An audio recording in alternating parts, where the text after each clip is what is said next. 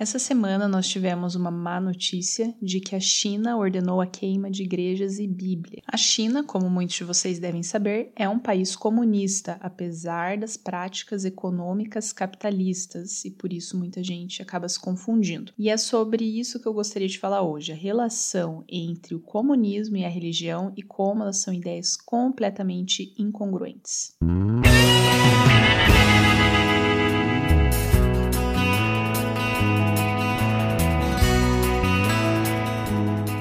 Não é tão difícil encontrar pessoas que acreditam que a religião e o comunismo ou o socialismo, eu não vou fazer uma diferenciação aqui entre os dois, são ideias que têm a ver uma com a outra, que são compatíveis. E essa ideia vem provavelmente do fato de que a Bíblia e as religiões em um geral pregam o amor ao próximo, que você tem que ajudar as pessoas, inclusive ajudar financeiramente. E também o socialismo ou comunismo teria essa ideia como centro da sua teoria, né, de ajudar o próximo ao distribuir a riqueza dos outros, de quem realmente trabalhou para ter aquela riqueza. Só que incrivelmente todo país que implantou o socialismo e o comunismo teve uma redução na sua liberdade religiosa e posteriormente, como última consequência, essa notícia que a gente viu ali, queima de bíblias e queima de igrejas, é, até a pior das consequências, que é realmente a perseguição dos cristãos e pessoas religiosas. Então, primeiro que comunismo e liberdade são duas palavras que não andam juntas. Se uma vai para a esquerda, outra vai para a direita porque a última coisa que o comunismo preza é pela liberdade. Então, em que planeta a pessoa acha que um regime comunista vai dar liberdade para ela exercer a sua religião? E eu vejo muito cristão, muitas pessoas religiosas, bem intencionadas, com ideias socialistas, com ideias comunistas, não enxergando que se essas ideias efetivamente fossem implantadas em seu país ou no local que elas vivem, vivem, elas perderiam não só a sua liberdade de propriedade, etc., mas inclusive a liberdade delas de exercerem a sua religião. Mas por que seria isso? Por que, que regimes comunistas não querem que as pessoas tenham religião? Bem, é algo bem simples.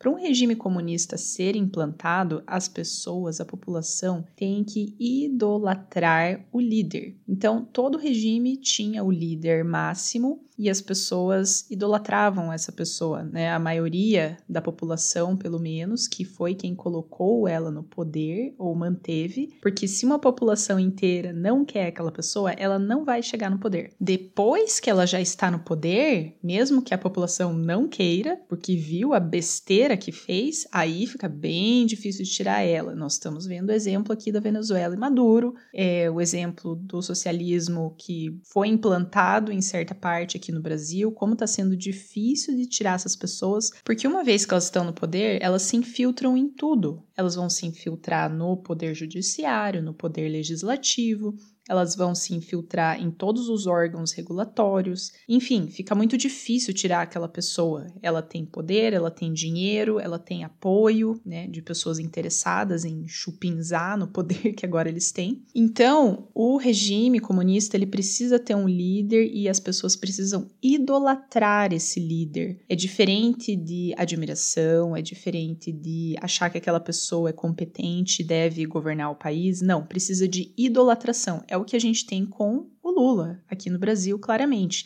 E todos esses países, eles é, construíram esse líder Deus, que seria o, o líder do regime comunista. E aqui no Brasil, obviamente, é o Lula Gente, o Lula já tá preso, já ficou provado, mais que provado, as coisas que ele fez. Ele declarou no imposto de renda o triplex dele, que depois ele disse que não é dele.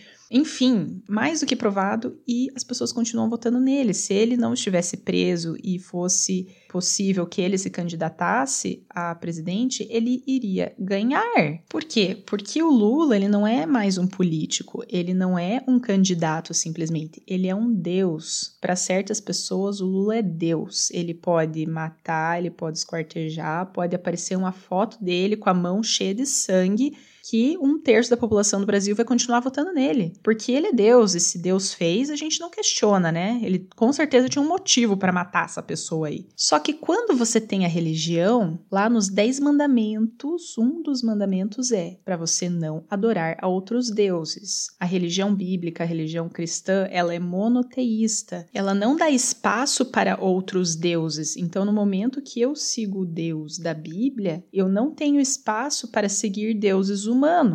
E essa é a grande pedra no sapato do comunismo: é ter uma instituição ou ter uma ideia, um livro, um povo que tem princípios tão fortes que eles não conseguem dobrar. Porque quem é cristão verdadeiramente não vai se dobrar a nenhum outro líder. No momento que eh, essa pessoa vê que ele está fazendo besteira, que ele não é o melhor governante, ele tem que sair. Não interessa quem ele é, ele não vai ficar lá e fazer o que ele quer, porque eu não adoro essa pessoa.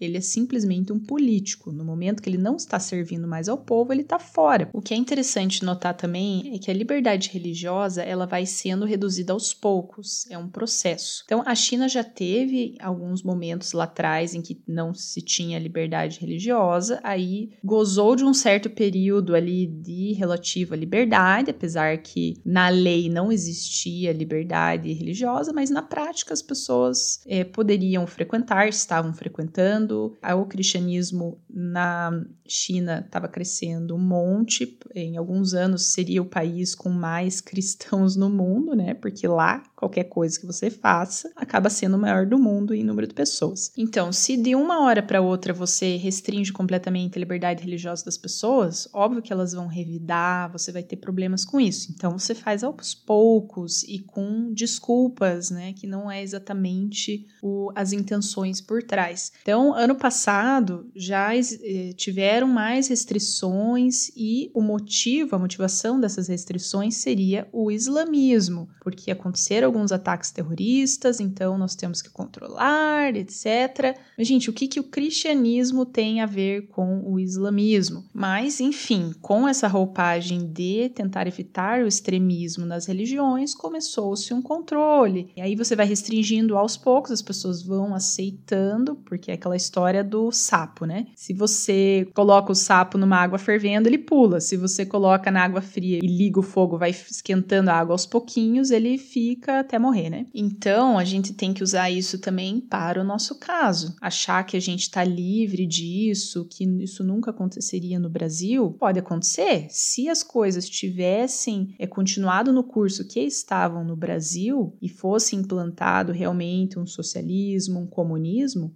invariavelmente o que ia acontecer, porque você precisa que as, as mentes das pessoas estejam submissas ao líder. E para você ter essa submissão, você não pode ter submissão a Deus. Porque senão, quando você tem submissão a Deus, você não tem submissão a nenhum outro líder. Resumindo, um cristão socialista ou que se diz simpático a ideias socialistas é alguém com síndrome de Estocolmo. É aquele que ama a pessoa que te bate, que tira sua liberdade e, eventualmente, pode tirar até sua vida.